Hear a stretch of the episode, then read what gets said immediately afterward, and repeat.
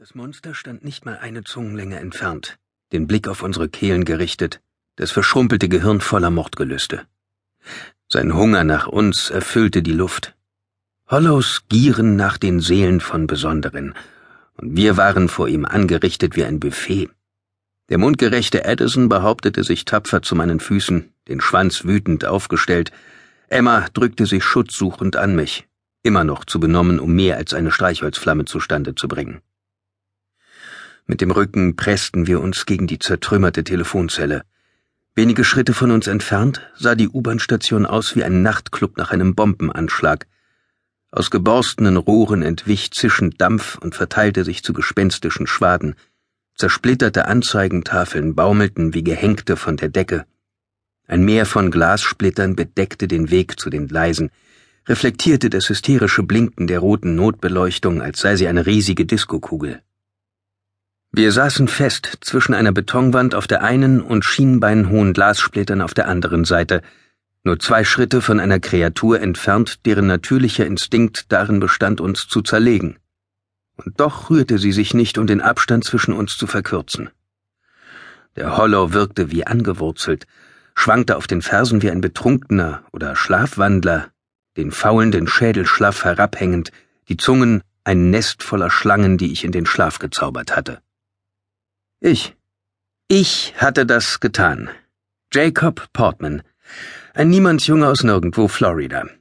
Diese Kreatur, der Finsternis und den Albträumen schlafender Kinder entsprungen, ermordete uns nur deshalb nicht auf der Stelle, weil ich es ihr gesagt hatte. Weil ich ihr unmissverständlich mitgeteilt hatte, gefälligst ihre Zunge von meinem Hals abzuwickeln. Zurück, hatte ich gesagt. Steh auf, hatte ich befohlen in einer aus Gurgellauten bestehenden Sprache, von der ich nicht gedacht hätte, dass ein menschlicher Mund sie hervorbringen kann. Und erstaunlicherweise hatte der Hollow gehorcht, die Augen herausfordernd auf mich gerichtet. Irgendwie hatte ich diese Bestie gezähmt, einen Bann über sie gelegt. Aber schlafende Kreaturen wachen früher oder später auf, und ein Bann lässt nach, vor allem jener, der in höchster Not ausgesprochen wurde und ich spürte, wie es unter der reglosen Oberfläche in dem Monster brodelte. Edison stupste mich mit der Nase an der Wade. Es werden noch mehr Whites kommen. Lässt uns dieses Biest vorbei? Rede noch mal mit ihm, murmelte Emma benommen. Sag ihm, er soll verschwinden. Ich suchte nach den Worten, aber die waren plötzlich scheu. Ich weiß nicht wie. Du hast es doch vor einer Minute auch getan, sagte Edison. Es hat sich angehört, als stecke ein Dämon in dir. Vor einer Minute, bevor ich überhaupt wusste, dass ich dazu in der Lage bin, waren die Worte auf meiner Zunge gewesen, warteten nur darauf, ausgesprochen zu werden. Jetzt, wo ich sie erneut benötigte, war es so, als wollte ich mit bloßen Händen Fische fangen. Jedes Mal, wenn ich eines berührte, entwischte es mir sofort wieder. Verschwinde! schrie ich. Das war meine normale Sprache. Der Hollow rührte sich nicht.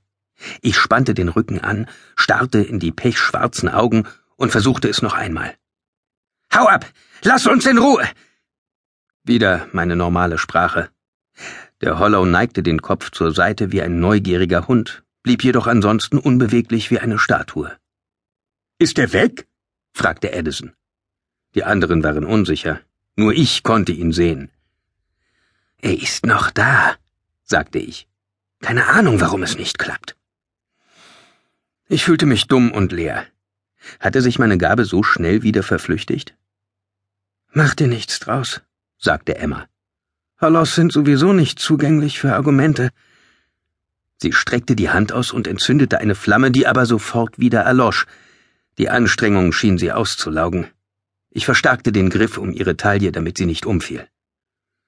Schone deine Kräfte, Streichholz, sagte Addison. Ich bin sicher, dass wir sie noch brauchen werden. Wenn es sein muss, kämpfe ich sogar mit kalten Händen, erwiderte Emma. Hauptsache, wir finden die anderen, bevor es zu spät ist. Die anderen. Ich sah sie noch immer vor mir, ihr Nachbild langsam vor den Schienen verblassend. Horace, die akkurate Kleidung verwüstet. Bronwyn, ihre Stärke machtlos gegen die Gewehre der Whites. Enoch, benommen vom Sturz. Yu, der das Chaos nutzte, um Olive die schweren Schuhe auszuziehen, damit sie entschweben konnte. Olive, an der Ferse gepackt und zurückgezogen, bevor sie außer Reichweite war. Alle weinten vor Angst, wurden mit vorgehaltener Waffe in den Zug gestoßen, waren fort. Fort waren sie, zusammen mit der Imbrin, die zu finden uns fast das Leben gekostet hatte, und rasten nun durch Londons Eingeweide einem schlimmeren Schicksal als dem Tod entgegen. Es ist vorbei, dachte ich. Es war in dem Moment vorbei, als Calls Soldaten Miss Rance von eisummantelten Zufluchtsort stürmten. Es war schon zu spät, als wir Miss Peregrines teuflischen Bruder für unsere geliebte Imbrin hielten. Aber ich schwor mir, dass ich unsere Freunde und unsere Imbrin finden würde, koste es, was es wolle. Und wenn ich nur ihre Leichen fand, oder es gar bedeutete, unsere Körper dem Leichenberg hinzuzufügen. Irgendwo in der blinkenden Dunkelheit musste es einen Ausgang zur Straße geben. Eine Tür, eine Treppe, eine Rolltreppe, weit weg am anderen Ende der Wand. Aber wie schafften wir es bis dorthin? Verzieh dich! schrie ich den Hollow in einem letzten Versuch an. Meine Sprache, was sonst? Der Hollow grunzte wie ein Schwein, rührte sich aber nicht. Es war zwecklos. Die Wörter waren verschwunden. Plan B, sagte ich. Er hört nicht auf mich, also gehen wir um ihn herum und hoffen, dass er sich nicht bewegt. Um ihn herum? Wie denn? fragte Emma. Wenn wir einen großen Bogen um den Hollow machen wollten, mussten wir durch Berge von Glasscherben warten. Die scharfen Kanten würden Emmas nackte Waden zerschneiden und Edisons Pfoten zerfetzen. Was waren die Alternativen? Ich konnte den Hund tragen, dann blieb aber noch Emma. Ich konnte mir ein schwertförmiges Glasstück suchen und es dem Biest in die Augen rammen eine Methode, die mir früher schon einmal nützlich gewesen war, aber es wäre dann nicht auf der Stelle tot, würde vermutlich aus seiner Starre aufschrecken und uns töten. Was blieb, war ein schmaler, glasfreier Spalt zwischen dem Monster und der Wand. Die Lücke war höchstens einen halben Meter breit. Es würde eng werden, selbst wenn wir uns mit dem Rücken an der Wand entlang schoben. Ich hatte Angst, dass wir dem Hollow zu nahe kamen oder ihn sogar aus Versehen berührten und dadurch aus der zerbrechlichen Trance rissen, die ihn in Schach hielt. Unsere einzige Möglichkeit schien darin zu bestehen, uns Flügel wachsen zu lassen und über ihn hinweg zu fliegen. Kannst du ein Stück gehen? fragte ich Emma. Oder zumindest humpeln? Sie drückte die Knie durch und löste den Griff um meine Hüfte, um zu sehen, ob sie ohne Halt stehen konnte. Ich kann humpeln. Dann machen wir Folgendes. Mit dem Rücken zur Wand schieben wir uns an ihm vorbei durch den Spalt dort es ist nicht gerade viel Platz, aber wenn wir vorsichtig sind. Edison wurde klar, was ich vorhatte, und er wich in die Telefonzelle zurück. Sollen wir ihm wirklich so nahe kommen? Wir haben keine Wahl. Und wenn er aufwacht, wären wir. Wird er nicht, erwiderte ich und täuschte Zuversicht vor. Macht nur keine ruckartigen Bewegungen. Und was auch passiert, berührt ihn auf keinen Fall.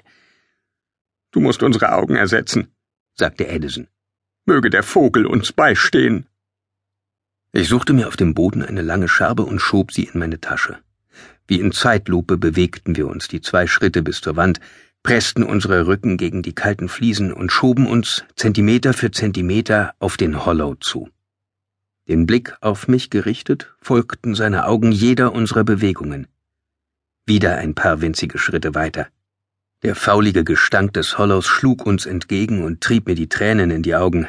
Addison hustete und Emma hielt sich die Nase zu. Noch ein kleines Stück, flüsterte ich, und meine Stimme klang seltsam angespannt. Ich zog die Scherbe aus der Tasche, hielt sie mit dem spitzen Ende nach vorn, dann machte ich den nächsten Schritt und noch einen. Wir waren jetzt so nah, dass ich den Hollow mit ausgestrecktem Arm hätte berühren können. Ich hörte sein Herz unter den Rippen schlagen. Es wurde mit jedem unserer Schritte schneller. Er wehrte sich, kämpfte mit jeder Nervenzelle, um sich aus meiner Kontrolle zu winden. Beweg dich nicht, formte ich in Menschensprache mit den Lippen die Wörter. Du gehörst mir. Ich kontrolliere dich. Beweg dich nicht. Ich zog die Brust ein, presste jeden einzelnen Wirbel gegen die Wand und presste mich tiefer in den schmalen Spalt zwischen Wand und Hollow. Beweg dich nicht. Beweg dich nicht. Einen Fuß weiterschieben, den anderen nachziehen, einen Fuß weiterschieben, den anderen nachziehen. Ich hielt den Atem an, während er